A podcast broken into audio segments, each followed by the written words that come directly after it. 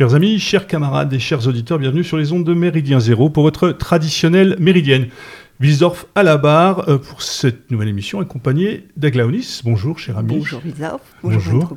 Un grand jour, euh, cher Aglaonis. Euh, joyeux anniversaire. Merci. Il faut le dire quand même. Faut, Merci. faut le préciser quand même. Oui, il faut le préciser. Alors pour cette nouvelle émission, nous avons euh, la grande joie aujourd'hui d'accueillir Anne Troubi. Bonjour Anne. Bonjour à tous. Il me semble que nous nous étions déjà rencontrés il y a de cela. Enfin bon, on va se tutoyer, ça va être plus simple. Oui. Je crois que tu es une habituée des studios de Méridien Zéro, plus ou moins. Enfin, tu es déjà venu. On s'était vu il y a quelques années de ça à l'époque pour parler des Antigones. Tout C'est à ça fait. C'était il y a fort Isole, longtemps. et je crois qu'il y avait également Mathilde, que, que nous saluons bien évidemment. Voilà, on est très heureux de t'accueillir pour évoquer le sujet du jour, un sujet autour du féminisme et notamment de tes ouvrages. Donc euh, ça, je vais laisser d'abord le soin à Aglaonis qui va se jeter dans le bain tout chaud, tout bien, pour nous d'abord te présenter, savoir présenter notre invité. Cher Aglaonis, la parole est à toi. Absolument, merci beaucoup. Alors, bonjour Anne, tout d'abord, euh, nous sommes effectivement ravis de vous recevoir aujourd'hui. Euh, vous êtes euh, cofondatrice et présidente des Antigones, mouvement alterféministe.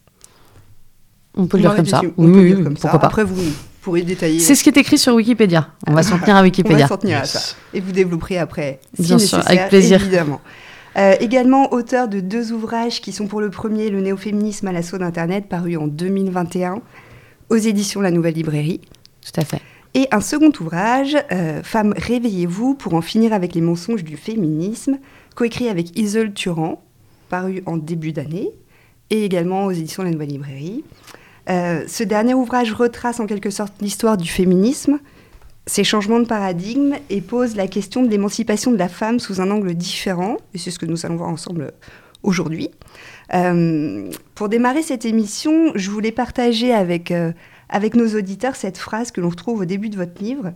Euh, et vous parlez, je cite, euh, d'un démantèlement progressif de la cellule familiale en tant qu'unité économique et politique, conséquence d'un féminisme pardon, censé libérer les femmes des chaînes du patriarcat.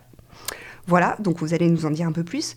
Euh, pour replacer l'histoire du féminisme dans son contexte, est-ce que vous pourriez nous détailler en quelques mots euh, quels sont les événements marquants, les, causes qui nous ont amenés euh, en fait à cette euh, disparition progressive de l'autorité du père de famille, et surtout quelles sont les conséquences de ce changement de positionnement? Ce que vous expliquez dans votre, dans votre ouvrage. Alors pour resituer rapidement, pour ceux qui ne qui, seraient pas très au fait de l'histoire du féminisme, on le découpe en vagues successives en général. Donc la première au 19e, euh, qui s'intéresse à euh, l'égalité des droits, la deuxième euh, à partir de 45, euh, des années 45-60, autour de la figure de Simone de Beauvoir, qui s'intéresse à la libération des femmes avec des combats comme la légalisation et la démocratisation aussi de la pilule et de l'avortement. Euh, ensuite vient dans les années 80 une troisième vague euh, autour de la question de l'intersectionnalité, donc euh, la convergence des luttes en quelque sorte, hein, des minorités contre le- leur ennemi commun, le mâle blanc hétéro cisgenre, s'il faut le nommer cinquantenaire, rajoutons. Voilà, et il y aurait, et selon certains auteurs, une quatrième vague en cours depuis, depuis MeToo. Et effectivement, pour resituer cette question de la- du démantèlement de la cellule familiale, c'est pas une question pour la première vague féministe qui s'occupe essentiellement euh, du droit de vote. hein. C'est le grand combat, mais euh, plus, plus, globalement de l'égalité en droit. Euh, c'est quelque chose sur lequel on pourra revenir. Voilà, avec notamment des figures comme les suffragettes. La question de la cellule familiale, elle intervient surtout, même si elle est déjà évoquée un petit peu avant, à partir donc, des années 60, sous la plume d'auteurs comme Beauvoir, mais pas seulement. Euh, et, et cette structure familiale, euh, elle est considérée à partir de ce moment-là comme euh, un outil d'oppression, en fait, comme une structure plutôt qu'un outil d'ailleurs, une structure d'oppression vis-à-vis des femmes. Le féminisme de cette époque, en fait, il hérite de l'école structuraliste, donc Foucault, Derrida, ces auteurs-là, qui voient le monde comme étant un ensemble de systèmes, de structures, de superstructures, en fait, qui s'imposent à nous et, qui sont potentiellement des structures d'oppression. Euh, c'est un peu le, comment dire, euh, ce sont les héritiers en quelque sorte de la, dialectique du maître et de l'esclave d'Hegel en fait. Et euh, c'est-à-dire que pour assurer la survie des uns, ce- ceux qui veulent assurer leur survie acceptent l'oppression de groupes, de structures, de superstructures au-dessus d'eux. Quand cet équilibre en fait est rompu, il va y avoir un renversement en fait.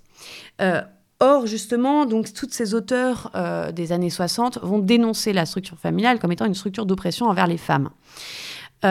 nous, ce qu'on dit dans le livre, ce qu'on dit dans beaucoup de textes, c'est que en fait cette oppression, elle est circonstancielle. C'est-à-dire que effectivement, à l'époque où nos auteurs parlent, Simone de Beauvoir et d'autres. Euh, la famille, c'est essentiellement la famille bourgeoise du 19e.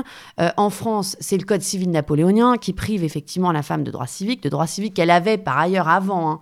faut quand même le préciser. Euh, donc c'est Sous l'ancien régime. Sous l'ancien régime. Mhm. Et puis à différentes époques, ça se... enfin, on, fait un grand tas de l'ancien régime, mais quand on voit sous l'Antiquité, les femmes avaient une voix politique à travers des structures comme par exemple la religion, qui était aussi mhm. politique. On mhm. pense au culte de Vesta à Rome. au Moyen Âge, les femmes détenaient certaines époques puisque le Moyen-Âge est très large, des chaires d'université. Euh, Saint-Hildegarde de Bingen dirigeait aussi un couvent d'hommes. Enfin voilà, il y avait des expressions politiques variées et bien réelles des femmes. Et euh, effectivement, par contre, la cellule familiale du 19e bourgeois, euh, elle est très particulière. elle, effectivement, entérine une domination politique et économique de l'homme sur la femme, qui est une réalité dans certains milieux bourgeois qu'il est un peu moins dans d'autres milieux. Et du coup, c'est essentiellement contre cette structure circonstancielle, en fait, que vont s'opposer ces auteurs. Mais elles vont jeter le, bébé avec l'eau du bain et elles vont faire une critique de la famille en général. Voilà. Euh, et c'est là où on touche au nœud du problème, c'est qu'elles vont s'opposer à la famille en tant qu'institution, au mariage aussi en tant qu'institution, en expliquant euh, que euh, ce sont des institutions qui auraient été créées de toutes pièces, voilà, pour assurer la domination des hommes pour les femmes. Voilà, nous, on affirme que c'est faux. Ok, et donc euh, par rapport à ça, effectivement, euh, vous expliquez que euh, on arrive à un état de fait qui, en réalité, va venir petit à petit mettre en opposition, en confrontation même, l'homme et la femme à travers justement ces, ces, différents mouvements, ces différents événements féministes où la femme va euh, voilà, s'émanciper à travers le travail, mais en réalité, vous expliquez bien que c'est un déplacement euh, plus géographique euh, que un, déplacement de, la fonction même, puisque en réalité, la femme a toujours travaillé, que ce soit au foyer, que ce soit dans un environnement très proche au niveau géographique. Mais là, ce qui pose surtout problème, c'est effectivement son éloignement géographique. qui engendre effectivement bah voilà, différentes difficultés pour euh, à la fois être sur un peu tous les pôles, avoir cette pluralité de d'engagement de, vis-à-vis de la femme où elle doit être à la fois au foyer, au travail, etc. Donc ça, vous l'expliquez, et que euh, petit à petit, effectivement, euh, de ce fait de l'indépendance financière, etc., il va y avoir une sorte de confrontation des sexes et une opposition, ce qui va amener justement à, des soucis ensuite, par la suite. Euh, vous citez notamment une chose euh, dans votre ouvrage également, euh, vous expliquez que la notion de couple est devenue aujourd'hui une libre association de deux individualités en vue de leur bien-être. Est-ce que finalement on a hérité de ça de ce fait, de ce que vous avez expliqué, mais est-ce qu'on n'est pas dans une définition parfaite de ce qu'est la, société aujourd'hui euh, au-delà du féminisme, au-delà euh, de ce, que, ce pourquoi on s'est battu? Alors, c'est le droit à à chaque fois, hein, et ça, vous pourrez revenir dessus aussi. Euh, est-ce qu'on n'est pas, voilà, le, féminisme représente aujourd'hui la position de la femme, ce qu'est la société dans sa globalité, c'est-à-dire égocentrée et individuelle? Alors le féminisme est en effet d'abord un signe des temps. C'est-à-dire qu'il y a des combats féministes qui ont mis euh, euh, des 50, 50, 100 ans à émerger, des revendications qui n'ont euh, absolument pas eu le vent en poupe tout de suite. Et ce qu'on regarde, ce qu'on constate quand on a un regard un peu sur l'histoire, c'est que on a une vision assez unifiée du féminisme, alors qu'en fait, il y, a quand même des positions assez irréconciliables hein, dans différents mouvements entre les différents mouvements féministes à l'échelle de l'histoire. Et en fait, le, le récit qu'on en fait maintenant, il est unifié par un regard a posteriori, parce que ce qui a a, vraiment euh, euh, réussi à avoir un écho. Les, revendications qui ont euh, fini par aboutir dans ces revendications féministes sont celles qui avaient un écho dans l'esprit du temps. C'est-à-dire que le féminisme a été nourri par un certain nombre de, de courants intellectuels, donc l'esprit des Lumières pour les débuts du féminisme, le marxisme aussi à une époque, on parlait de Foucault, Derrida, de l'école structuraliste. Aujourd'hui, on est beaucoup plus avec le wokisme dans dans, la continuité de toutes ces théories de l'intersectionnalité, donc avec toute la réflexion euh, euh, sur les, autour des minorités, minorités ethniques, mais aussi les minorités euh, sexuées, sexuelles, je veux dire, et avec des auteurs comme Judith Butler, par exemple.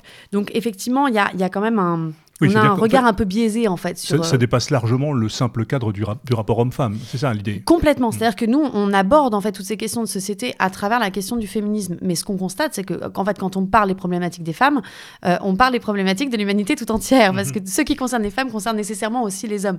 Ce qu'on fait à un sexe, on le fait nécessairement à l'autre. donc quand on et, on le voit avec le délitement de la cellule familiale hein, dont on, qu'on vient d'évoquer, c'est-à-dire qu'à partir du moment où on commence à, à taper dans cette unité euh, du foyer euh, de la cellule familiale, dans cette unité économique et politique, qu'est-ce qu'on fait? Ben, On se retrouve avec des petits atomes séparés, les uns face aux autres, euh, qui se défient les uns des autres, et qui, du coup, ont recours à un grand arbitre, et ce grand arbitre va évidemment être l'État. ça, c'est un des grands sujets aussi de notre essai, c'est l'immixtion de l'État, en fait, dans la cellule familiale.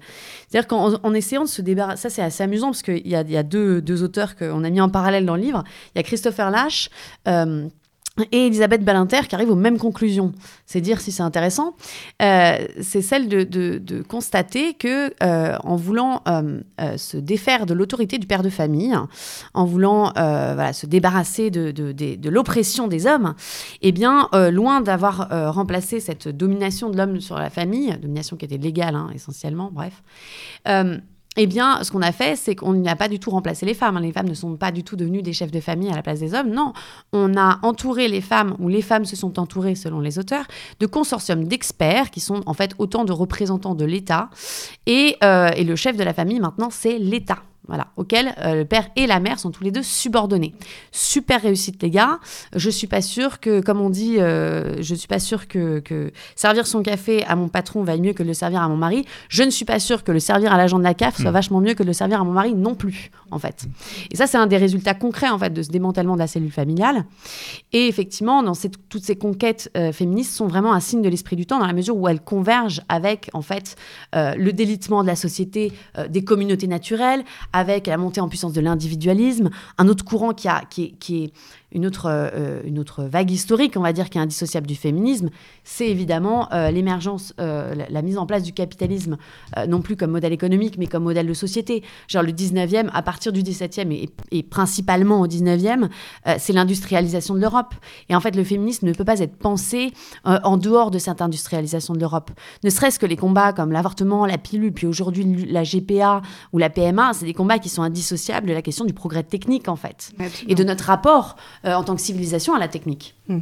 Oui, c'est ce que euh, vous expliquez dans votre ouvrage, que effectivement, euh, l'État non seulement va venir s'imposer et se substituer en quelque sorte à cette figure de patriarcale, et, et en plus de ça, le, progrès technique, la marchandisation en réalité de la société et des femmes et du corps des femmes, l'un va nourrir l'autre finalement et on se retrouve euh, dans un espèce d'état euh, où l'un euh, l'un enrichit l'autre, enfin de façon négative évidemment, et on se retrouve voilà à, avoir des vrais problèmes de questions de, société et éthique par rapport notamment à la GPA. Et, par rapport à ça aussi, je, je, voulais voir avec vous, vous citez dans votre livre le mythe de la libération des femmes, des, des femmes positionne hommes-femmes et adversaires irréconciliables avec comme cadre de lutte autant l'espace public que la famille, et comme enjeu l'égalité. Le résultat est la solitude croissante des uns et des autres dans une société de plus en plus individualiste. Donc là, ça illustre bien euh, les propos que, que vous venez euh, de tenir. Euh, par rapport à, ces évolutions finalement censées libérer la femme, cet individualisme grandissant, mais face aussi à, la multiplication des modèles familiaux qu'on nous impose, donc là, je veux parler par exemple euh, du mariage des couples homosexuels, euh, de l'adoption également, de, des mouvements LGBT, GPA, etc. Est-ce que tout ça finalement n'est pas en train de se retourner contre nous et puis participe à fabriquer également une, future génération de, filles et de garçons qui vont être en perte totale de repères et, d'identité et puis qui perdent aussi cette notion de, famille comme base politique, comme vrai engagement on a quelques chiffres euh, qui peuvent euh, parler pour ça bah, en fait, on, est, euh, c'est déjà le cas depuis plusieurs générations en fait. La génération à laquelle on arrive, c'est un petit peu ce que dit euh, Michel dans l'enseignement de l'ignorance, c'est-à-dire que la société euh, capitaliste a subsisté jusqu'ici parce qu'il restait des juges honnêtes, parce qu'il restait des policiers qui avaient le sens de la justice, parce qu'il restait des ouvriers et des artisans qui faisaient bien, alors qu'il y avait l'amour du travail bien fait. à partir du moment où ces valeurs sont plus transmises, c'est-à-dire qu'il y, a la perduration d'une superstructure, mais il y a plus grand chose c'est-à-dire qu'effectivement, cette question de la famille, euh, elle est à double tranchant. Euh, c'est-à-dire qu'en fait, la famille n'est pas, il faut, vraiment se le mettre en tête, la famille n'est pas une construction historique, la famille n'est pas une construction sociale. La famille, c'est une réalité naturelle. C'est-à-dire que l'homme n'existe pas en, dehors de la société. Ça, c'est un des grands mensonges qu'on nous sert, auxquels participent les mouvements féministes. Hein. C'est vraiment un, des grands euh, jalons communs de beaucoup de mouvements féministes que de penser que la société est une pure construction, malgré leurs différences. Et c'est ce qu'elles ont en commun avec beaucoup de mouvements de pensée à l'heure actuelle. Euh, on a parlé tout à l'heure des woke et de l'intersectionnalité. Euh, la plupart des courants de pensée modernes considèrent que la société est une construction et qu'on peut faire ce qu'on veut à partir du moment où on se met tous d'accord. Tous voulant dire la majorité ou alors la minorité la plus bruyante. Sauf que ce n'est pas vrai. L'être humain n'existe pas en dehors de la société. En fait, la société est une réalité naturelle dans la mesure où là, on en revient aux bases de la base. Aristote, l'homme est un animal social et politique. C'est-à-dire que oui, nous sommes des animaux, donc nous avons des instincts, euh, nous avons un corps qui nous limite euh, et un corps notamment sexué. Euh, nous sommes des animaux, un animal social, c'est-à-dire que oui, on a des liens avec nos pères, mais nous sommes aussi un animal politique, c'est-à-dire que ce lien n'est pas juste, ne peut pas euh, euh, se contenter d'être ce lien horizontal que voudrait euh, la société capitaliste avec seulement des échanges marchands et quelques amitiés via les gentils Erasmus des étudiants. il y a nécessairement, pour que l'homme existe, il y a nécessairement une structure politique. Le problème, c'est que quand on, ne, ne, reconnaît pas cette réalité, c'est comme quand on ne reconnaît pas la différence des sexes, comme ce sont des, réalités non négociables, qu'est-ce qui s'installe C'est le chaos. Donc soit il s'installe quelque chose à la place, soit il s'installe une sorte de chaos indifférencié qui ne fait que créer du malheur. Parce qu'en fait, on ne peut pas changer la nature humaine. Hein. On ne peut pas euh, devenir euh, voilà, des chimpanzés, des orang-outans ou euh, décider de vivre sans société. Mais par contre, ce qu'on peut faire, c'est rendre l'homme malheureux là où il est. C'est-à-dire que quand on explique à des enfants qu'ils peuvent changer de sexe comme ils veulent, qu'ils peuvent choisir leur identité, tout ce qu'on fait, c'est créer de la confusion dans leur tête, et donc des interrogations qui n'ont pas lieu d'être, et, euh, et, du coup un mal-être croissant qu'on voit hein, chez les jeunes générations. Quand on explique que la famille, finalement, on fait ce qu'on veut avec, et que euh, c'est simplement la réunion de gens qui s'aiment, eh bien, on crée de l'instabilité, on crée du malheur, parce que soyons clairs, euh, personne, quand il se met en couple, n'a spécialement envie de se séparer. Hein. normalement, on est plutôt là pour durer. Et du coup, tout ce qu'on fait, c'est entériner le malheur. Et quand on prend ça comme des états de fait, euh, le fait que euh, voilà, la structure familiale soit plus qu'elle était, que maintenant, euh, voilà, il peut y avoir voilà, les, mariages de personnes de même sexe, il peut y avoir l'adoption par des couples homosexuels, mais aussi tout simplement hein, le, fait, le nombre de familles recomposées. Ou le mariage, à laisser, le mariage à laisser avec divorce au bout d'un an. merci d'être venu, sympa, au revoir. Quoi. Tout à fait. Mais en fait, c'était, c'était, même, c'était même le principe du Pax avec mmh.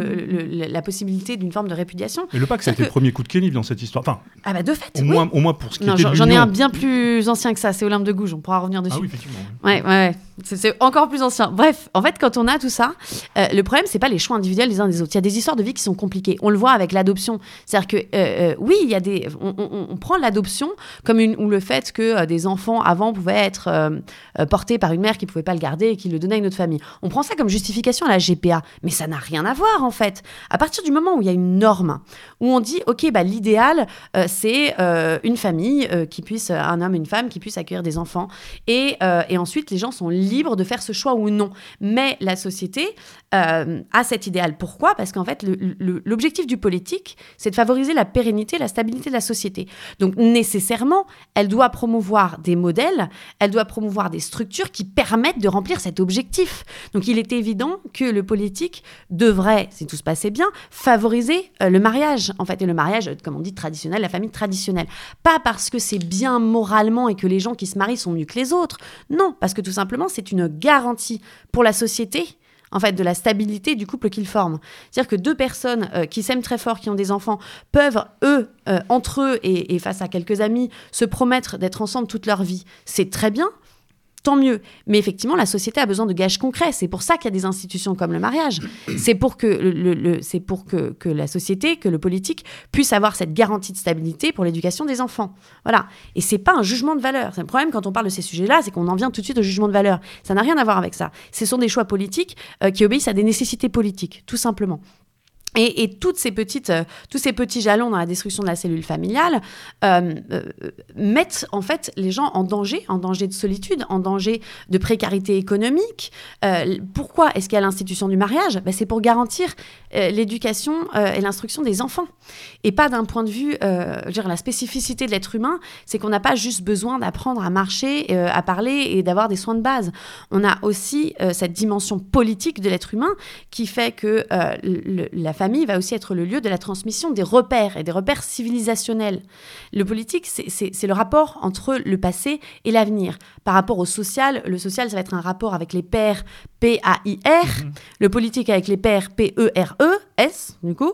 Euh, et, c'est essentiel à ce titre-là parce, que euh, parce que sinon, en fait, c'est la société telle qu'on la vit maintenant, c'est en fait un grand chaos organisé par des circuits logistiques. Et on le voit bien, ça ne fonctionne pas. Oui. Donc on a bien compris qu'il y avait une logique purement fonctionnelle à tout ça et qu'on avait en fait euh, enlever le substrat naturel. Vous, évoquez ce, terme, d'ailleurs, il faudra peut-être revenir pour le définir de communauté naturelle, ça m'intéresse justement de voir, parce que dans le mariage tel que vous l'évoquez, enfin dans le mariage, dans, l'harmonie entre un homme et une femme comme cellule nécessaire et indispensable à tout bon fonctionnement de, quelque société que ce soit, euh, il y a aussi une dimension de spiritualité aussi, on peut en parler de ça, parce que le, mariage, c'est pas quelque chose de totalement hors sol, c'est pas uniquement une alliance purement technique ou de se dire on perpétue, euh, on perpétue ce que nos pères, nos grands-pères et euh, et, avant ont connu, justement. Je pense que peut-être redéfinir un petit peu ce qu'est ce qu'est le mariage. Là, vous parlez au travers de cette idée de communauté naturelle. Et après, je voudrais revenir un peu sur cette idée de féminisme, mais je vous laisse peut-être déjà répondre là-dessus.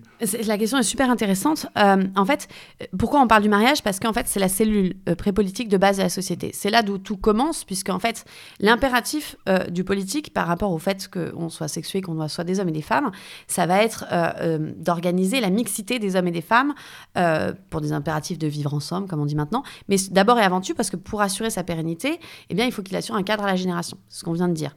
Euh, donc, il va donner un cadre, une institution pour euh, la rencontre d'un homme et d'une femme, euh, la rencontre féconde d'un homme et d'une femme. ensuite, le politique va être amené à organiser la mixité à d'autres niveaux, évidemment. mais ce qui est intéressant là-dedans, c'est qu'effectivement, il y a une dimension naturelle qui se prolonge dans des institutions, euh, et, et, et, ça se fait ensuite en cercle concentrique, c'est-à-dire que la famille est le point de départ. Pourquoi? Parce que dans un ordre, euh, dans l'ordre que nous défendons en tout cas, on, part du principe d'une certaine subsidiarité, mhm. c'est-à-dire que la famille est la base et les échelons, euh, les gestions suivantes du politique, en fait, reçoivent leur autorité de la délégation, en fait, de l'autorité des pères de famille. Et les communautés naturelles, en fait, c'est l'élargissement, c'est le premier cercle autour de cette famille, autour du mariage, autour du couple, etc. Euh, c'est euh, donc on a le couple, on va avoir euh, la communauté locale, la communauté aussi donc anciennement villageoise, mais qui peut être urbaine. on va avoir la communauté paroissiale, par exemple, puisqu'on en mhm. vient à la question de, de la religion. Et il va y avoir toutes ces communautés naturelles, donc euh, familiales par le sang, aussi par la géographie, etc., etc. Et puis par euh, l'association d'intérêts, donc ça va être euh, les anciennes corporations, donc les communautés de métiers, etc. Tout ça sont des communautés naturelles dans la mesure où elles découlent en fait d'une du fait naturel qui est le fait de vivre en société.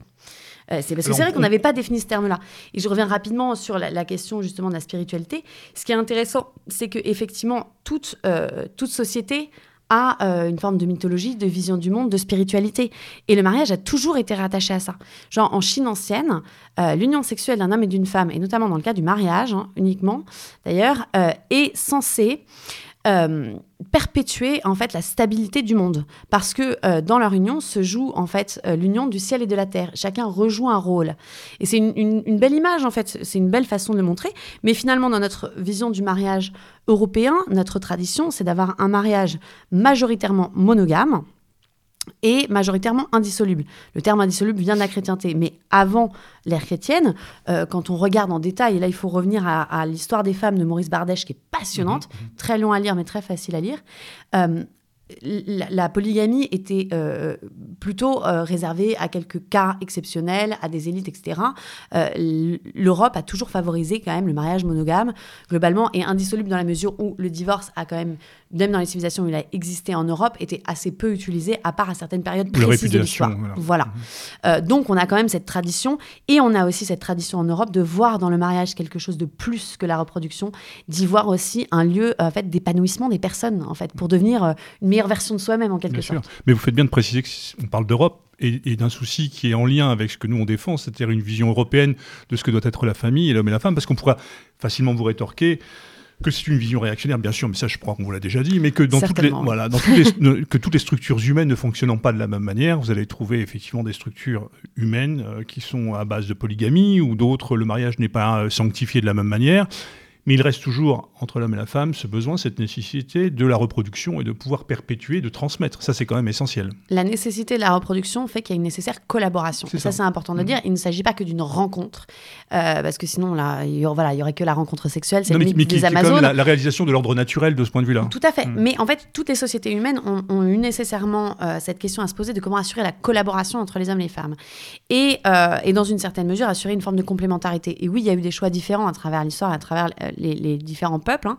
Et puis d'ailleurs, on a un regard hein, maintenant qui a un petit peu changé sur, euh, sur certaines tribus, euh, notamment polynésiennes ou africaines, où euh, les ethnographes du, du, 19e et du 20e, parfois, on, a vu là-dedans des sociétés très libres, où il n'y avait pas de mariage, etc. etc. C'est très faux, hein. c'était leur regard européen, qui ne voyait pas, comme c'était pas la même organisation que chez eux, que en fait, il y a des organisations dans ces tribus-là extrêmement strictes, en réalité, autour de la question du mariage et de la génération. Il y a beaucoup plus d'interdits que chez nous. Parce qu'une des choses qui caractérise aussi l'Europe, c'est la très grande liberté dans la façon de vivre, en fait, justement, euh, ces rapports entre mes femmes et, euh, et, cette mixité hein, à tous les niveaux de la société.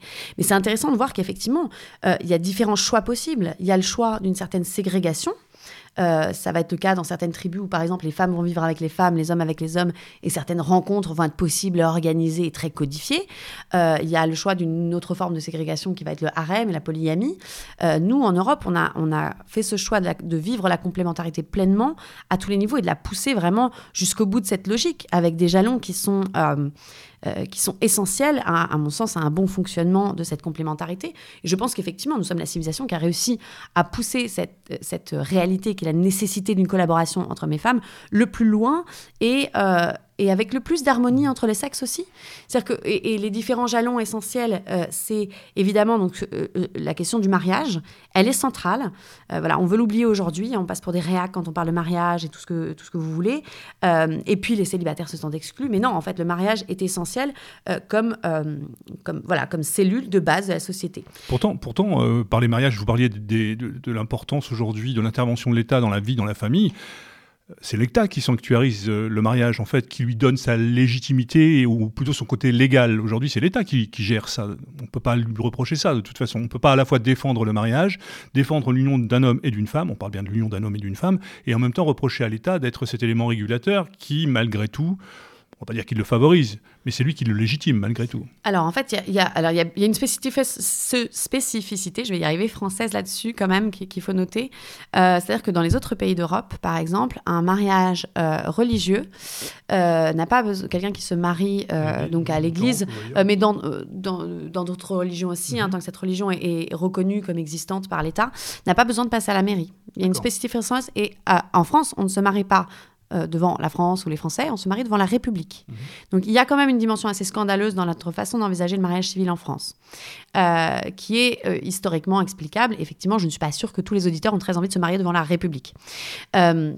Ceci étant dit, il est évidemment normal que l'État, quel qu'il soit, se mêle de cette question du mariage.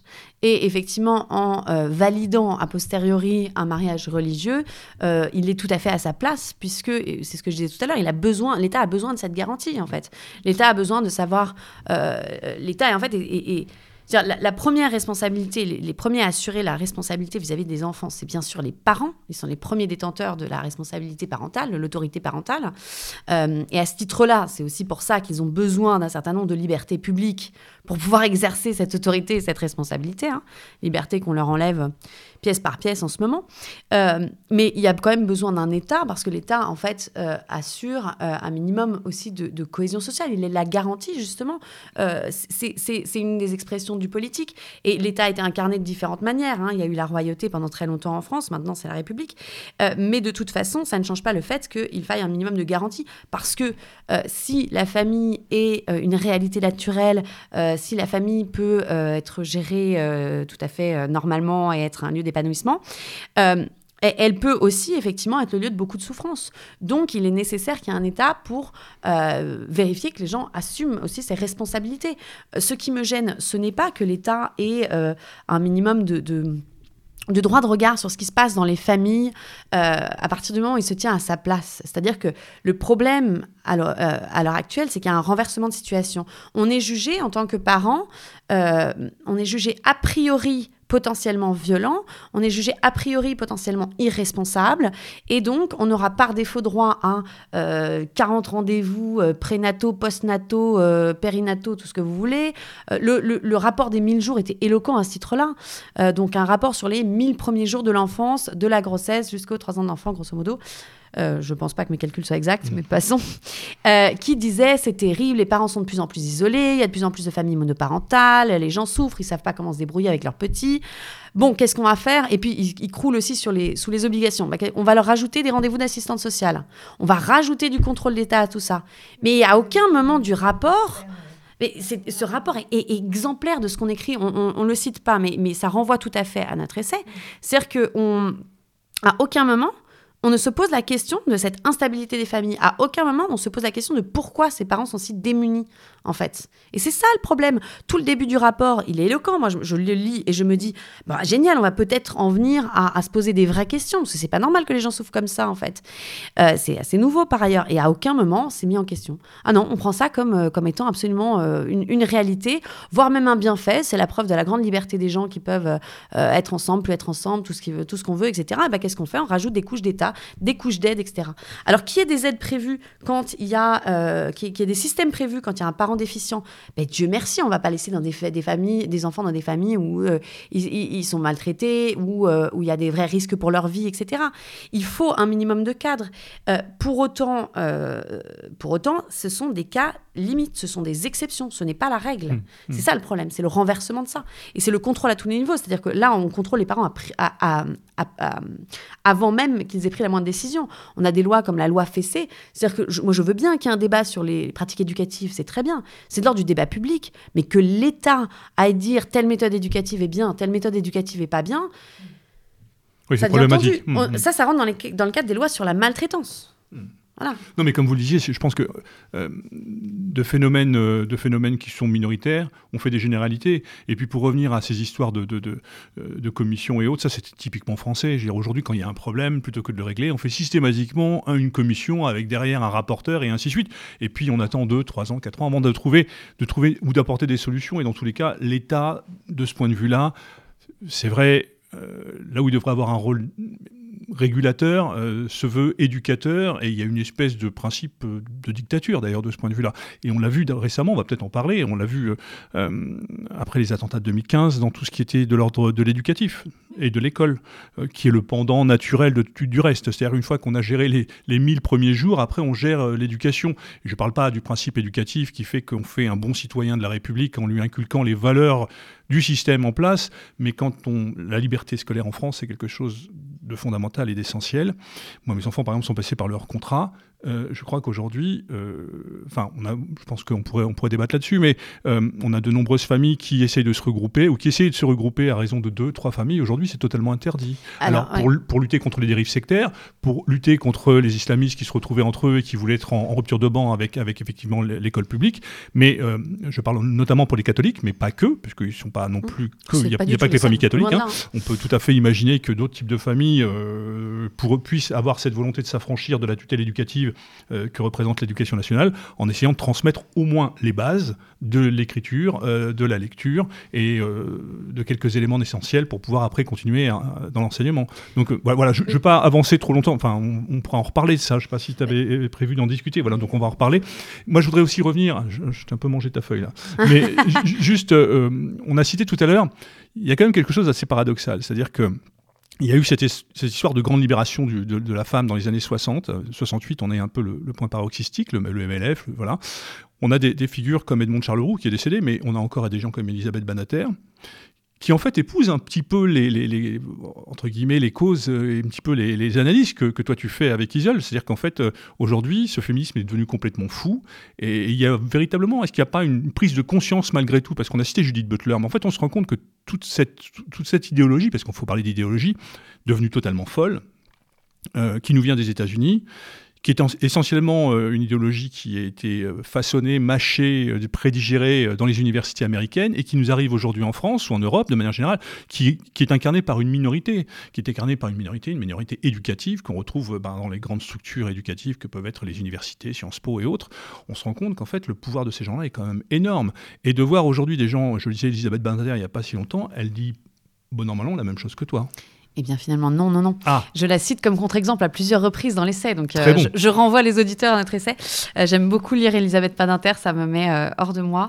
mais mais c'est, elle est absolument géniale comme auteur parce qu'elle est vraiment symptomatique de l'esprit du temps. Moi, je la citais par rapport à sa réaction par rapport au wokisme. Oui, mais en fait, il y a eu, il y a beaucoup de réactions dernièrement par rapport au wokisme. Il y a des, et puis il y a des femmes comme Sylviana Gazinski qui se sont opposées à la GPA. Voilà, il va y avoir que j'admire beaucoup aussi Marguerite Stern, Dora Muto qui sont opposées à l'idéologie transgenre par contre, euh, le problème de toutes ces critiques-là, c'est qu'en fait, euh, euh, elles ont pavé la voie à tout ça.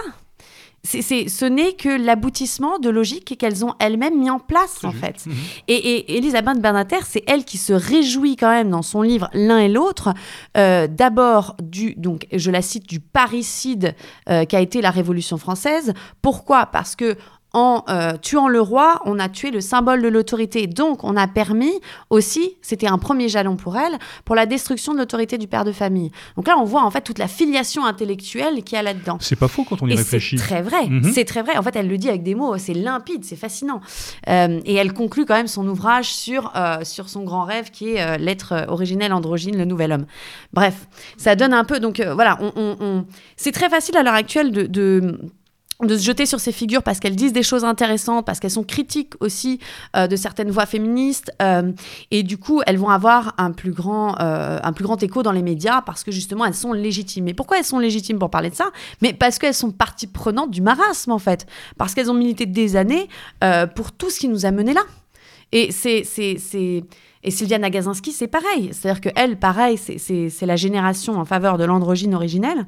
Euh, et il y a des figures comme Peggy Sastre aussi qui sont beaucoup admirées euh, dans certains critiques du féminisme. Peggy Sastre, oui, elle critique euh, beaucoup d'auteurs sur la question des inégalités salariales. Elle dit des choses intéressantes. Sauf que Peggy Sastre, elle milite pourquoi Elle milite pour la mise en place de l'utérus artificiel pour une vraie libération des femmes. Est-ce que c'est une vraie libération des femmes de mettre en place des utérus artificiels? Je ne pense pas en fait. Et, toutes ces figures-là, elles sont intéressantes. Euh, c'est à la limite des, alliés temporaires. Pourquoi pas? Ça peut permettre de faire entendre une voix, de réveiller des gens. Mais dans le fond, et, je pense que c'est la spécificité aussi de notre travail et de nos écrits, euh, c'est de revenir à la racine. Euh, on a vraiment une forme de radicalité dans notre critique du féminisme, dans la mesure où on va jusqu'au bout de la logique. Et nous, ce qu'on veut, c'est vraiment mettre à jour ce qui ne va pas dès le départ dans ces logiques-là.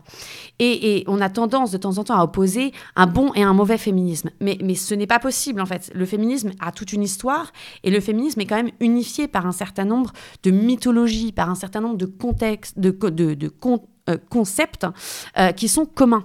Et c'est-à-dire que par exemple, on, parle euh, au 19e de la, du combat pour l'égalité des droits. Alors évidemment, dans le contexte de l'époque, c'est euh, aberrant, euh, après la Révolution, de voir que toute une partie de la population, alors qu'on considère que euh, chaque personne a des droits égaux, etc., etc., est privée de cette égalité, est privée de cette expression politique. Bah, et dans ce contexte-là, évidemment qu'on revendique une certaine égalité entre les hommes et les femmes. Ça paraît logique. Sauf que, en fait, ce dont on ne se rend pas compte, c'est que cette vision du politique, elle est extrêmement nouvelle. Et que avant ça, on, ne considérait pas la société sous cet angle. Avant ça, on ne considérait pas la société comme un agrégat d'individus isolés. Et pourquoi est-ce que le vote était associé au père de famille? Justement à cause de l'unité économique et politique de la cellule familiale. Et on le voit au Moyen Âge sur les signatures de contrats, on le voit dans le vote. Euh, les femmes, quand les maris étaient absents, votaient, signaient à leur place, elles avaient une expression politique euh, par le vote, mais euh, en tant qu'unité. Voilà.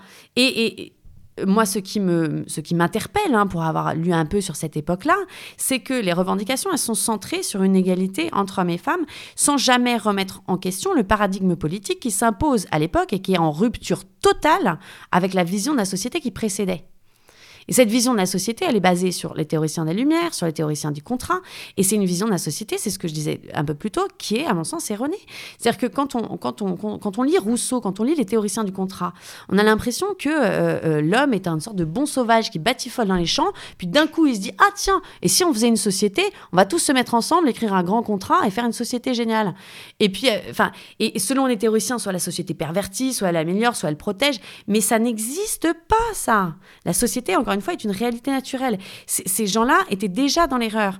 Donc en fait, le féminisme, même quand il a des bonnes revendications, même quand euh, il, souligne des problèmes qui sont réels, le problème, c'est qu'il est enraciné dans des euh, logiques intellectuelles et dans des visions du monde qui sont fausses.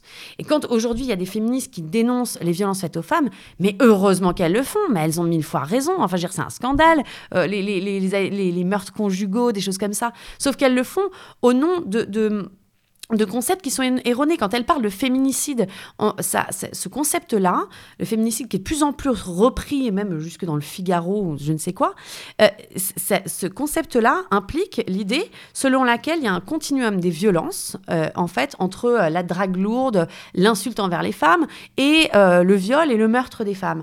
Et il implique que si un mari tue sa femme, c'est parce qu'elle est une femme.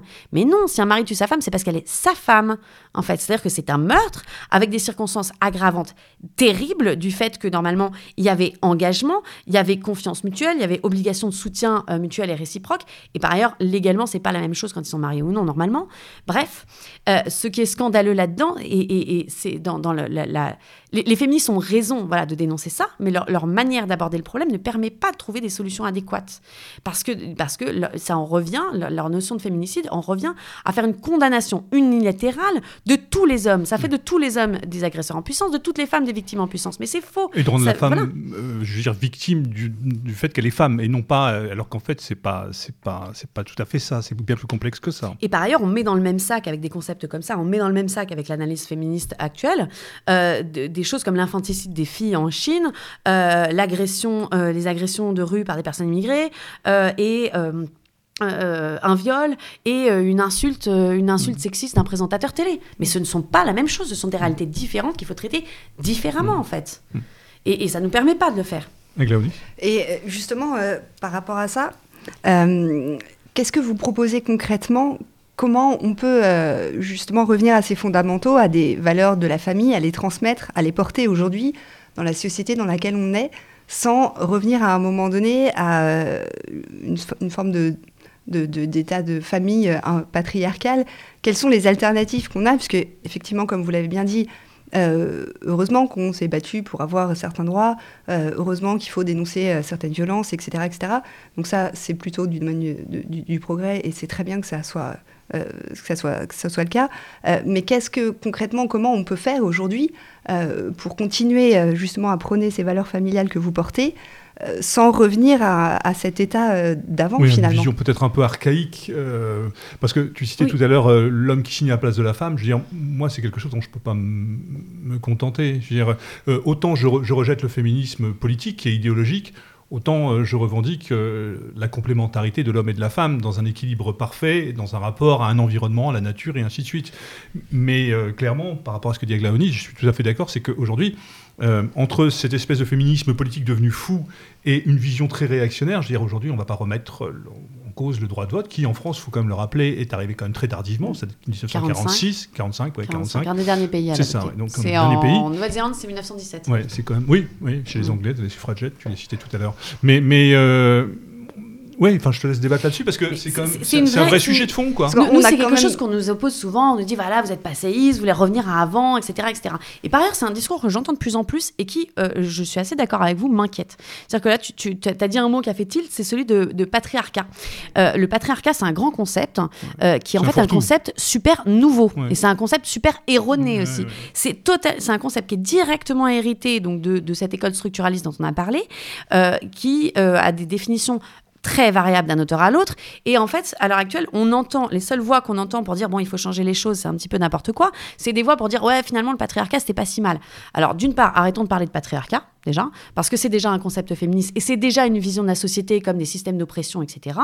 Euh, donc, on revient à rien du tout, ça n'existe pas, voilà.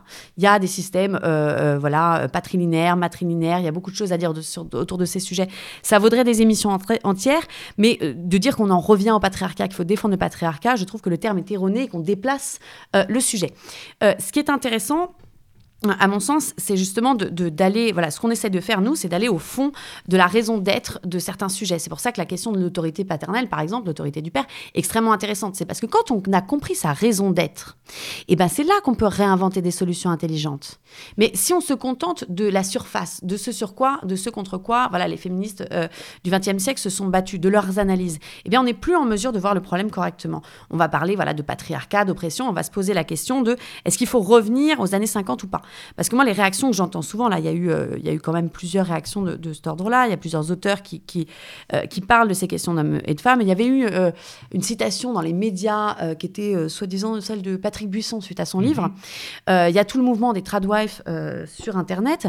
Alors, ce qui est intéressant dans tout ça, c'est que les gens en ont marre. Voilà, les gens en ont marre, ils veulent revenir à quelque chose d'autre, à des relations plus saines entre hommes et femmes.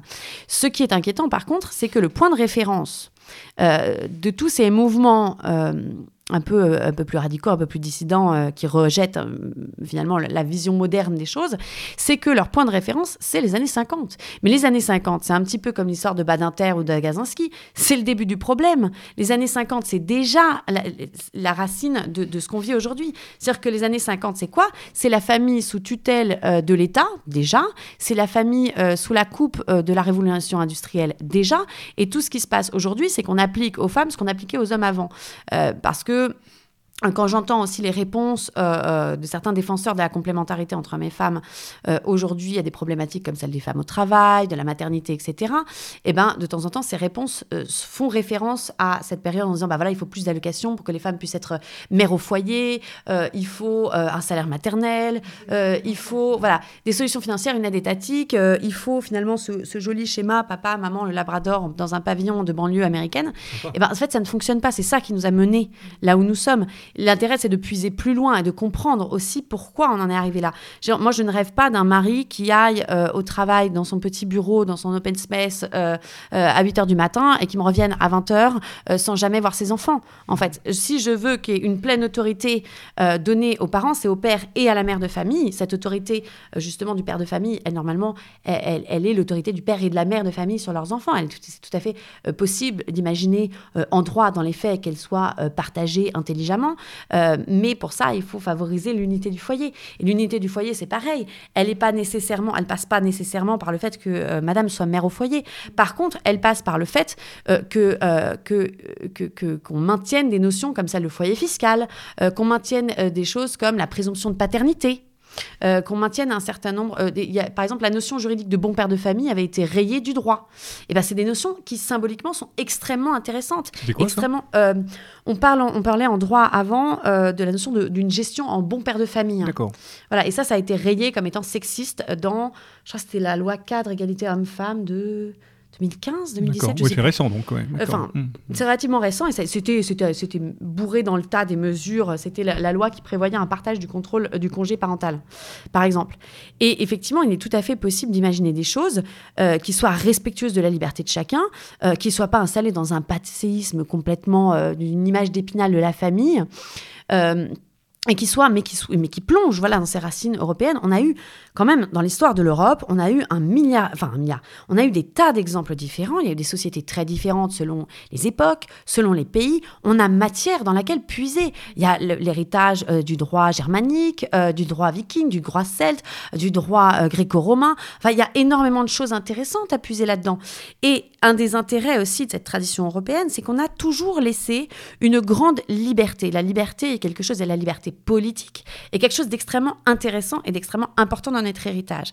C'est pour ça que nous, un de nos grands combats, c'est euh, celui en faveur des libertés euh, politiques, des libertés publiques, euh, notamment la liberté éducative, mais aussi des libertés plus concrètement, tout ce qu'on veut, en fait, euh, c'est que ce soit les parents qui soient euh, responsables des choix de leur vie de famille à chaque moment, euh, de l'accouchement, de la grossesse à l'éducation des enfants, en passant par, par les choix des écoles, etc., etc.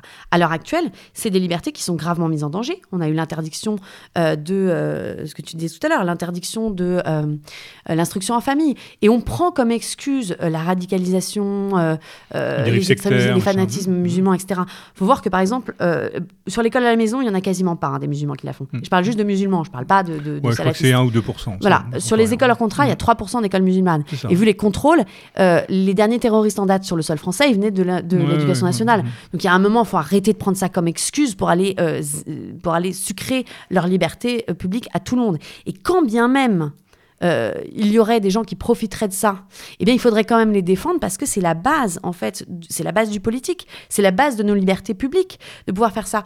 Euh, Mais tu n'as pas peur que ce genre de, raisonnement euh, n'entraîne fatalement une espèce de d'atomisation un petit peu de, de la société? C'est-à-dire que si chacun peut revendiquer cette liberté, chacun peut revendiquer. C'est un peu ce qui se passe d'ailleurs aujourd'hui, logique de lobbying où chacun a le droit de revendiquer euh, sa spécificité. On peut tout à fait dans le domaine éducatif, qui est quand même essentiel, de se dire que ben, chacun peut revendiquer le droit d'avoir son école propre ou de pouvoir s'allier. Ça peut être les musulmans, ça peut être les juifs, ça peut être les bouddhistes, ça peut être n'importe quoi. Est-ce que dans cette logique-là, c'est pas aussi dangereux de voir que on parlait de communauté naturelle, mais on peut parler de communauté nationale aussi. Euh, d'un point de vue, on, on, va sur des choses qui deviennent difficilement gérables ou une véritable atomisation du système éducatif et de la famille en elle-même euh, Alors ça, c'est, la, dernière partie de notre essai répond, euh, répond dans une certaine mesure à cette question. Mhm. Euh, parce que justement, il faut distinguer deux logiques, celle des droits et celle des libertés. Nous, ce qu'on défend, ce sont des libertés publiques, des libertés politiques. La logique dans laquelle les gens sont à l'heure actuelle, c'est celle de revendiquer des droits à. Voilà, j'ai, le droit à mon école, j'ai droit à ma, j'ai droit d'instruire mon enfant en famille, j'ai droit à l'avortement, j'ai droit à ceci, j'ai droit à cela. Et même des gens qui défendent des causes qui me semblent justes utilisent cette logique du droit à.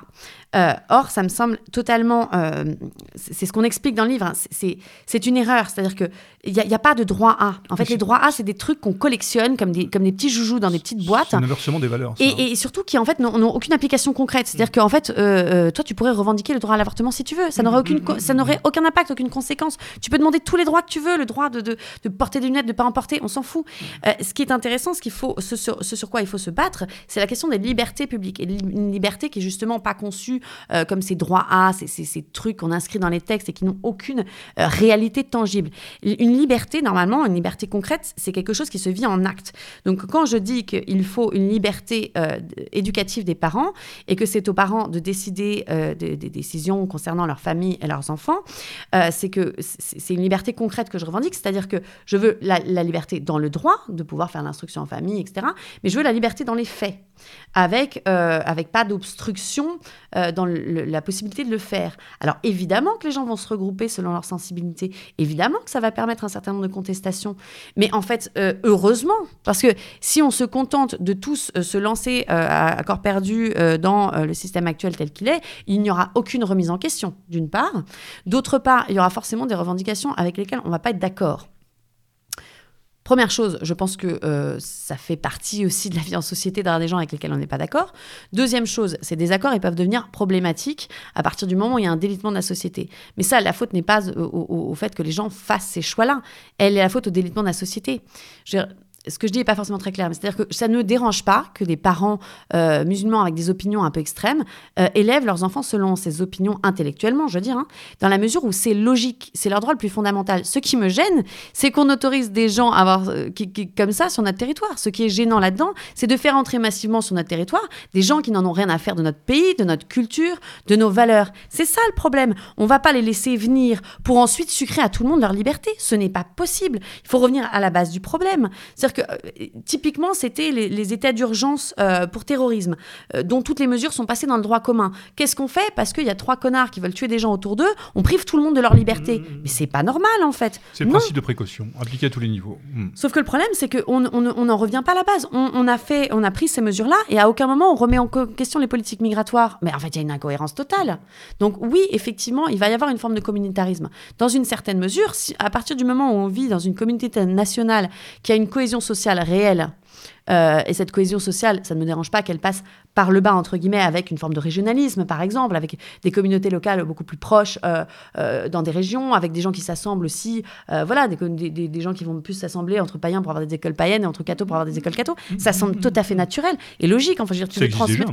Mais c'est normal de voir transmettre un peu ses repères à ses enfants. C'est une question de survie. À. Oui, tout à fait. Mmh, mmh. Et à partir du moment où on peut s'entendre avec les personnes sur un territoire qui font ça, je vois pas où est le problème. C'est ce qui donne aussi la richesse à notre territoire national, notamment, avec justement sa diversité de régions, de pays, comme on disait avant. Et, c'est fascinant, c'est ce qui fait la beauté de la France. Il faut préserver ça. Et par contre, des gens qui ne sont pas en accord avec ça, il faut pas les laisser rentrer à la base. Et moi, ça ne me dérange pas ensuite qu'il y ait des mesures euh, de, préférence nationale, euh, qui est, euh, qui est des, une protection de la culture, de l'héritage civilisationnel européen, etc. dans le droit. C'est tout à fait possible, c'est tout à fait envisageable. On veut pas ça, on, ne veut pas en parler.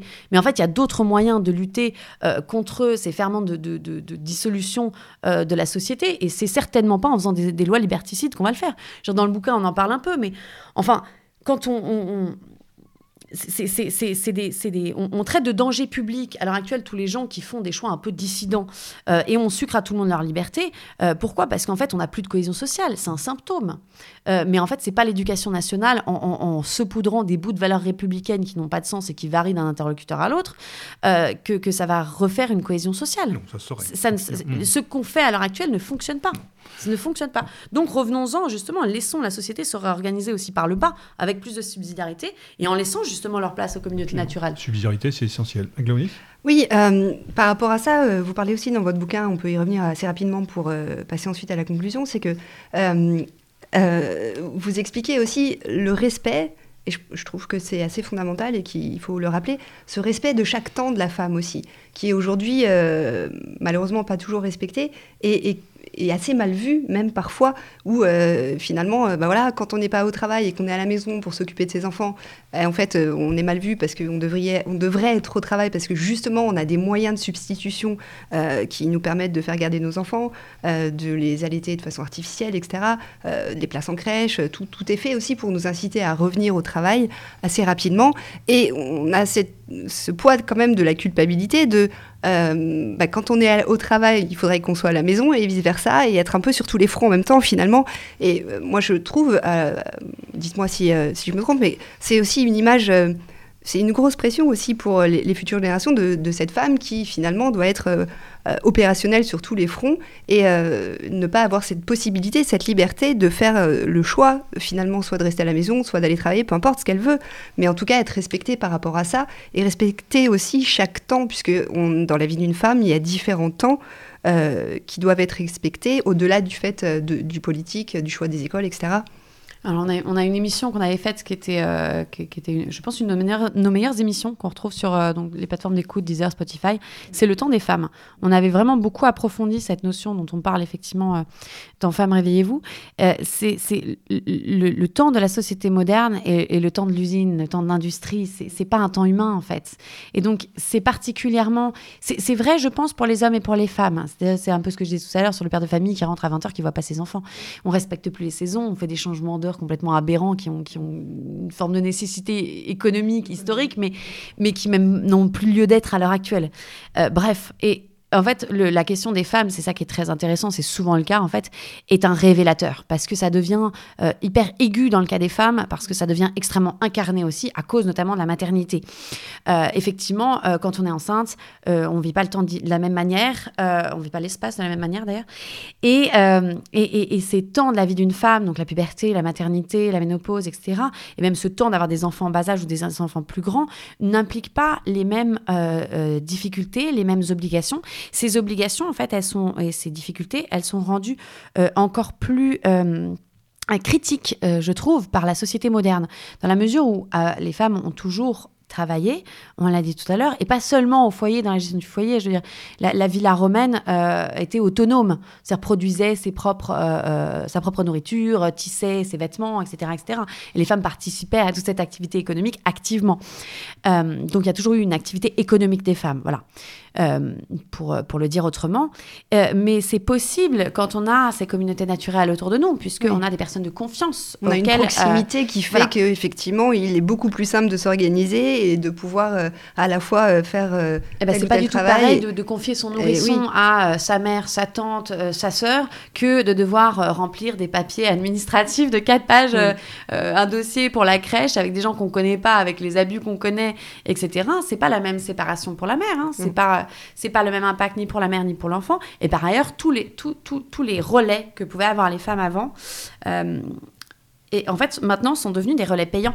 C'est-à-dire que maintenant, en fait, après l'accouchement, quand on a besoin de soutien, quand on a besoin euh, d'une communauté de femmes autour de soi, euh, eh ben, en fait, on doit payer euh, une doula, on doit payer une femme de ménage pour avoir... mais même le soutien affectif, en fait, c'est devenu payant. Mais en fait, le livreur Uber qui voulait livrer votre dîner parce que vous êtes une mère de famille complètement débordée, il ne pas, il va pas voilà, vous, vous rassurer, il va pas vous dire « T'inquiète, ma chérie, je sais que tu as trois, trois bébés sur les bras en ce moment, mais ça va bien se passer. » Non, le livreur Uber, il s'en fout. Il vous jette votre pizza et il se barre, en fait. Mm. La, société moderne euh, euh, empire cet isolement dont on a parlé et elle est irrespectueuse de ce temps des femmes qui est en fait le temps naturel d'une société, d'une famille.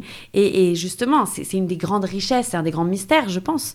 C'est peut-être beau de conclure là-dessus, euh, de, cette, euh, de cette différence entre hommes et femmes. C'est qu'en fait, on a un rapport différent au monde, on a un rapport différent à notre environnement, à nos enfants même, parce qu'on a des corps différents.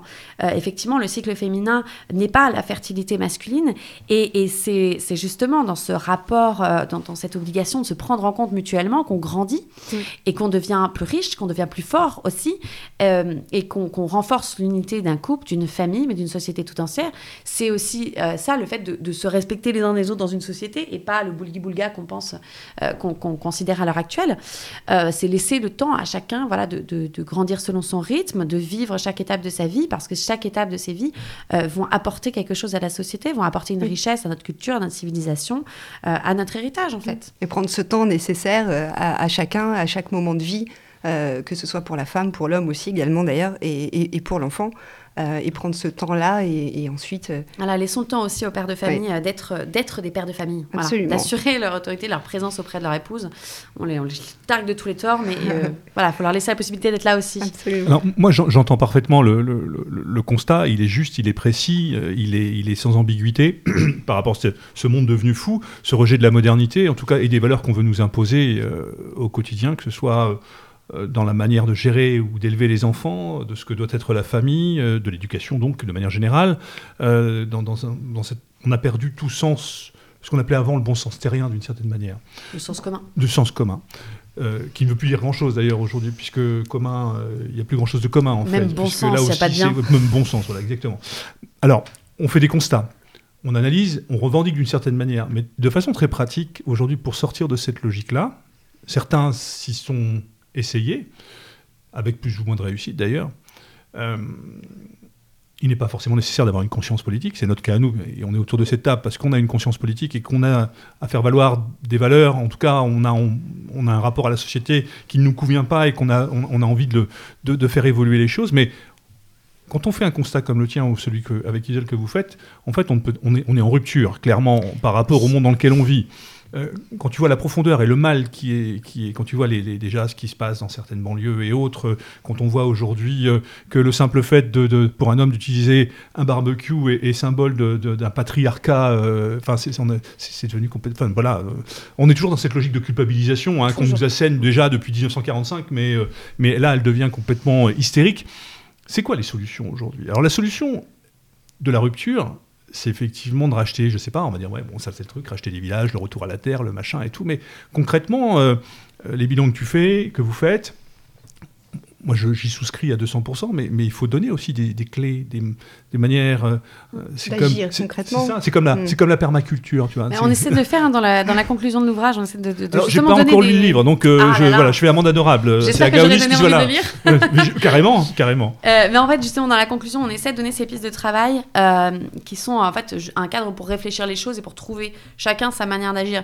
C'est-à-dire que l'homme étant un animal social et mm-hmm. politique, on va revenir aux bases, et eh ben, il faut agir sur chacun de ces plans-là. C'est-à-dire que sur le plan politique, j'en reviens à, différents jalons qu'on a, qu'on a évoqués ici. Je pense qu'il y a des combats qui sont prioritaires par rapport à d'autres sur ces questions-là.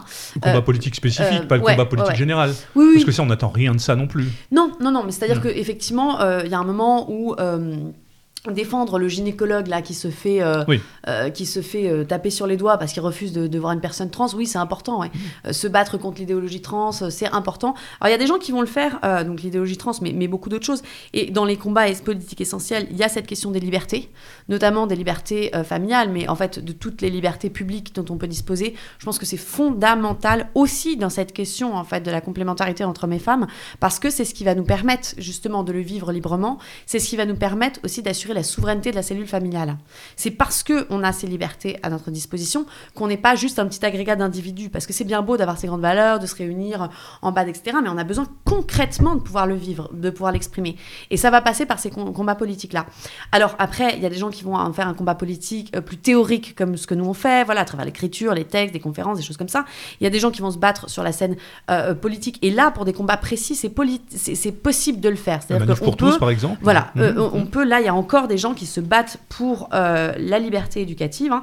Euh, là, il y a une famille qui va passer au tribunal euh, bientôt parce qu'ils ont fait un acte de désobéissance civile quand ils se sont vus refuser l'instruction à domicile pour leur enfant qui était pourtant déjà instruit à domicile. Hein. Mmh. donc là, il y a un combat en cours hein, pour ceux qui s'intéressent. Et c'est pas qu'une question de père et de mère de famille, puisque c'est vraiment une responsabilité qui concerne la société tout entière là. Euh, donc il y a des combats en cours comme ça. Il y a des gens en fait au cours de leur vie, voilà, euh, quand on est effectivement père et mère de famille, on va sans doute être plus sensible à ces questions-là. Euh, il y en a qui vont se sentir des, des, extrêmement touchés par la question donc de l'instruction famille, d'autres par la question trans, d'autres justement par, la, par toute la propagande LGBT dans les écoles. Mais là il y a aussi du coup des combats plus sur un plan plus local à faire. C'est-à-dire que vraiment là j'encourage tous les gens qui ont des enfants et qui, nous écoutent à, se mettre tout simplement euh, à l'appel de leur école voilà, dans les structures de parents d'élèves, pour, même s'ils peuvent pas avoir une participation très active, euh, au moins surveiller ce qui se passe et pouvoir mm. être en mesure aussi d'avoir des contacts, euh, des liens avec d'autres parents pour agir si jamais il y, a, une intervention complètement euh, aberrante dans l'école.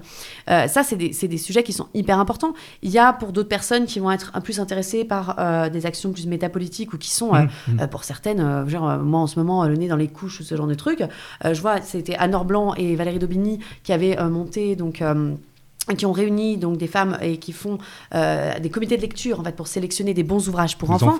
Et mais en fait chacun là où il est a les possibilités d'agir dans l'espace public, d'avoir une action politique réelle, soit à un petit niveau, euh, soit à euh, un, soit un niveau on va dire plus des, sur des sujets de niche comme par exemple les livres qu'on va donner aux enfants. Hein, c'est un vrai sujet à l'heure actuelle quand on voit mmh. certains livres qu'il y a, soit sur des sujets un peu plus voilà politiques comme des combats. Ça peut être aussi localement être dans sa municipalité pour avoir un regard sur ces choses-là. Il y a énormément de choses à faire. Et à mon sens aussi, le préalable à à tous ces combats pour qu'ils puissent être bien menés, c'est quand même d'avoir un minimum de formation sur le sujet. Et, c'est nous, c'est ce qu'on essaie de proposer. Voilà, c'est vraiment ce qu'on essaie de proposer, c'est d'avoir des bases, des jalons pour penser correctement les choses. Comme ça, après, on est en mesure soit d'avoir une certaine créativité dans les solutions. Et puis comme ça, ça nous donne aussi à chacun la possibilité de vivre ça et d'incarner cette complémentarité. Parce que c'est bien gentil, mais on en voit plein aussi des gens qui défendent la complémentarité et qui, euh, et qui derrière, en fait, euh, enfin, ne, le vivent pas au quotidien. Euh, des hommes qui, qui, ne respectent pas les femmes, des femmes mm. qui sont revendiquées éducatrice vis-à-vis des hommes, mm. qui reste dans cette lutte des sexes. C'est-à-dire que nous, on, a, on a envie aussi d'inspirer, euh, d'inspirer cette harmonie sur un plan personnel. Voilà, soyons exemplaires aussi dans, nos relations avec les hommes et les femmes de, notre entourage. Voilà, et soyons sans concession vis-à-vis des gens qui ne sont pas respectueux de cette complémentarité et, et, et, qui, qui, voilà, qui ont des comportements qui ne sont pas adéquats. C'est Saint-Loup qui disait justement, il y a de nombreuses années bien sûr, mais que déjà à l'époque, à la fin des années 60, début des années 70, il fallait rejoindre justement, et que nous aussi, on avait notre raison d'être dans les réseaux associatifs et qu'il ne il fallait pas laisser ça aux gauche, quoi. Parce que Complètement. même lorsqu'ils, et souvent d'ailleurs, ils revendiquent des choses qui peuvent nous convenir, euh, l'identité culturelle, euh, je vois par exemple en Bretagne ou autre, dans, dans des associations musicales ou le, les écoles la permaculture, la permaculture, des choses comme ça. Il faut que nous aussi, on, on soit capable de franchir ce pas-là et de pouvoir rentrer, de faire c'est un peu ce que fait l'IA d'une certaine manière, c'est-à-dire en formant des cadres qui peuvent ensuite dans la société agir. Et on en revient justement à la formation. Il ne peut pas y avoir de bon fonctionnement, on ne peut pas être de bons militants, on ne peut pas, euh, comment dirais-je, avoir cette prétention à porter un message et un discours et éventuellement changer les choses si on n'a pas la formation nécessaire. Et, sur certains sujets sur lesquels on va moins avoir envie d'aller dans le détail, mhm. voilà, il faut trouver des choses un petit peu clés en main. et, euh, bah, pour, des gens qui ne seraient pas intéressés par mon sujet, mhm. on a deux émissions nous, euh, dans nos podcasts justement sur la complémentarité. Il y, en a. on n'avait pas précisé ça. Euh, alors on le trouve sur le YouTube des Antigones et on le retrouve sur toutes les plateformes d'écoute. En fait, si on tape les Antigones, il va y avoir toutes nos émissions audio. Et il y a deux podcasts, euh, ouais, Spotify, ah, Deezer, en fait, euh, on est on est sur sur toutes les grandes plateformes et il y a deux émissions voilà fondamentales qui sont euh, qui vous donnent les bases de cette question de la complémentarité. après, il y a énormément de choses à creuser, mais j'ai conscience que tout le monde n'a pas voilà le temps, l'énergie, la disponibilité à certains moments. ça, ça donne des bases. C'est pour, pour pouvoir commencer. Et après, effectivement, on a on a ce petit essai, euh, mais, mais, mais c'est des questions qui sont vraiment fondamentales. Et là, pour le coup, je pense que c'est un sujet sur lequel on est un petit peu obligé d'en passer par là. Parce que ça nous concerne personnellement, euh, parce qu'on est confronté à ce genre de sujet tous les jours. Euh, voilà, que ce soit dans l'espace de travail, avec les formations antisexistes, etc., etc., que ce soit dans notre, dans notre vie ensuite, et dans nos relations personnelles entre hommes et femmes. Enfin, genre, la, question de la galanterie, la question... Enfin, il y a un milliard de questions qui sont de l'ordre de la conversation, en fait, auxquelles il faut savoir répondre aujourd'hui. C'est tout l'éducation qui est à refaire et à redécouvrir. Ah, c'est fascinant. C'est abyssal. Malheureusement, en fait, c'est vrai qu'on manque de formation parce que c'est des, des, questions qui relèvent du bon sens. On ne devrait pas avoir expliqué la complémentarité homme-femme en soi. C'est quelque chose qui se vit mm. avant de s'expliquer. Après, bah voilà, nous, on a été. C'est aussi euh, quelque chose qui s'apprend. Ça s'apprend, mais ça s'apprend en fait. C'est alors quelque chose que j'ai beaucoup apprécié justement. On parlait de l'Iliade dans les formations. Je suis formatrice pour, mhm. pour l'Institut Iliade, et souvent je demande en fait un peu quelles sont les références euh, de chacun sur euh, sur ces sujets. Et euh, il y a une réponse que j'ai beaucoup aimée dernièrement, c'était bah ma première référence, c'est mon modèle familial, c'est mes parents. C'est le premier exemple. Et effectivement, je, pense que cette réponse spontanée, elle est très belle parce que la première manière dont on va avoir de militer pour pour une, belle complémentarité entre hommes et femmes, entre hommes et femmes, c'est d'abord dans nos vies personnelles, c'est d'abord en étant exemplaire clairement. Euh, parce que ça n'a pas de sens quand on voit ces politiciens qui, euh, qui font la défense de l'égalité homme-femme et qui derrière se retrouvent avec des plaintes pour agression sexuelle et des histoires ah, absolument sales. C'est la, nature humaine. Voilà. Mais, mais, en fait, ils, perdent en cohérence, ils perdent en crédibilité. Effectivement, quand on veut militer pour un sujet, euh, c'est pareil, on, milite pour un, du, localisme, de l'écologie, etc., tout ce qu'on veut. On va pas dîner tous les quatre matins chez McDo. Hein. On est d'accord. Voilà, c'est du même ressort, c'est une mm. question de cohérence. C'est toujours un peu le truc, c'est enfin, faites ce que je dis, faites pas ce que je fais. Voilà, on, a, un petit peu à ça. On a droit à l'erreur, évidemment. Hein, on va pas mettre des tomates pourries sur une personne qui va chez McDo une fois. Mm. Mais, euh, mais non, non, c'est quelque chose à réfléchir de toute urgence. Et c'est quelque chose qu'il faut pas euh, reléguer au sujet de bonne femme, parce qu'en fait, ça concerne l'intégralité politique. Mais c'est trop souvent le cas. Il y a, mais il y a des sous-sujets, il y a des polémiques féministes parfois qui paraissent extrêmement superficielles. Euh, si vous regardez les podcasts, on a fait des petites chroniques aussi sur certains sujets, mais qui sont en fait, qui, qui disent quelque chose de la société. C'est intéressant de s'y pencher, d'essayer de se demander, mais en fait, quelles questions ça nous pose nous, euh, sur la société, on avait fait euh, toute, euh, toute, une chronique, par exemple, sur, sur la question de la une de Télérama avec cette femme avec des poils partout, etc. Mais en fait, c'est une question qui paraît hyper superficielle, mais qui dit des choses de notre société. C'est-à-dire que pourquoi, en fait, les féministes avaient crié au scandale, à l'oppression patriarcale, parce qu'il y a une norme sur les poils, sauf que la réponse en face, ça avait juste été Berk, c'est dégueulasse les poils. Alors non, en fait, c'est beaucoup plus compliqué que ça. C'est-à-dire qu'il y a un problème avec les normes de beauté, aujourd'hui, qui sont dictées par l'industrie de la mode, du porno, des cosmétiques alors que normalement, c'est pas à eux de dicter des normes Bien de beauté, des canons de beauté. Par contre, on peut rappeler à ce moment-là que une société ne vit pas sans normes et sans canons de beauté, c'est bien normal. La question, c'est qui les fait. Et qu'elle peut aussi vivre sans logique économique, du coup. Voilà, mais et c'est- des sujets qui, en fait, en apparence, sont super superficiels et pourtant sont passionnants parce que ça permet d'entrer dans le dur du sujet et d'entrer sur du concret aussi. Ça, c'est intéressant. Euh, juste pour conclure, euh, puisque euh, on parlait d'Antigone et euh, de, de- de l'actualité euh, sur, sur le site, est-ce que vous pouvez nous en dire deux mots euh, pour conclure juste euh, sur cette Peut-être mieux présenter, on l'a pas fait, mieux présenter les Antigones. alors, voilà. Peut-être, voilà, on aurait peut-être pas un pu peu commencer plus- par là. de mais, façon à mais susciter, on peut aussi finir par ça, présenter l'actualité des Antigones. Et qui Nous, sont les Antigones? Nous, on, est, on existe donc depuis, bah, depuis, de- depuis 2013. Une bonne quinzaine d'années, j'allais dire, mais non, Ouais. 10 ans, ouais, c'est ça. Depuis Ouais, 2013 en fait. Euh, voilà. Euh, on a fait quelques actions militantes à nos débuts et là on est beaucoup plus centré sur une activité de réflexion et de publication en fait. Donc, euh, donc à l'heure actuelle c'est essentiellement ça notre travail. On garde la plateforme internet pour des personnes qui voudraient contribuer éventuellement et c'est essentiellement voilà l'activité de, de de réflexion, de publication de textes. Aujourd'hui, concrètement, ça se manifeste par des récemment par des podcasts. Là, on a fait une petite pause pour cause de congé maternité rallongé avec Isole par la publication de cet essai, donc Femmes réveillez-vous, Mhm. euh, par les conférences qu'on peut donner en fait aussi sur ces sujets. Vous êtes Donc, les euh, deux, deux Alors elle, elle est euh, porte-parole et moi je suis Mhm. présidente. Voilà, on a tous des titres ronflants. Mhm, mhm. Euh, voilà, mais si- en fait, s'il y a des gens qui veulent, qui voudraient participer au site, faut pas hésiter à envoyer des, euh, envoyer des propositions d'articles. Et sinon, il y a évidemment la possibilité euh, qu'on trouve sur le site de nous soutenir financièrement. Bien parce sûr. que, évidemment, il y a un minimum de matériel à assumer. Euh, voilà, c'est essentiellement de ça notre travail, un travail de réflexion, de diffusion. C'est important de le préciser. Avec Léonie, le mot de la fin peut-être? Merci beaucoup d'avoir été notre invité. On a été euh, vraiment ravis de, de vous recevoir et d'échanger avec vous sur euh, ce sujet vaste et riche. Euh, J'espère qu'on aura l'occasion de vous recevoir bientôt à nouveau pour euh, un nouvel des- ouvrage des peut-être. pro- des projets peut-être? Bah, merci pour votre invitation déjà. Euh, euh, plein de projets, mais en fait, on, en- a, on a besoin de continuer en fait tout ce travail-là. Parce que là, il y a quand même une lancée euh, éditoriale. Euh, c'est la nouvelle librairie euh, qui. Ouais. Oui, c'est ça. Donc, euh, enfin, je pense qu'il vous. Enfin, euh, tout le monde se porte mutuellement sur des valeurs qui nous parlent et qui, qui sont essentielles. Et il y a un vrai, vrai beau boulot qui a été fait euh, à- par, enfin, votre travail, mais qui est soutenu par la nouvelle librairie au niveau de l'édition, qui est importante. Et c'est important de pouvoir continuer et de faire valoir tout ça. Et nous, on, on s'en fera les relais de toute façon. C'est important. Moi, j'aime beaucoup ce- ce- ces petits formats que fait la nouvelle librairie, Mhm. un petit peu court en fait, justement d'essais, parce que nous, il y a beaucoup de sujets comme ça qu'on aimerait bien aborder, justement, ce que je disais un peu sur la famille, euh, et notamment euh, euh, ces modèles de la famille prise un petit peu dans le système industriel. Et c'est des sujets qu'il faut explorer toute urgence. Et ces petits formats permettent en fait d'être courts, euh, concis, d'aller directement au but, un côté sans, très sans faire des pavés, quoi. Voilà. Parce que les pavés, en fait, c'est pas Ah, rédhibitoire. très intéressant. Voilà. Merci, Allons au but. merci beaucoup, Anne. Je vous en prie. Merci Merci, à. Glaonis. Merci Lisa. Voilà. À bientôt. Et comme est coutume, à l'abordage Et pas de quartier. et pas de quartier. Salut à tous. Merci.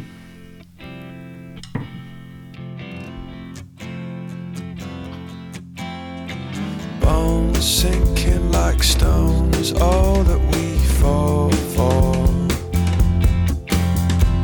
Homes, places we've grown, all of us are done for.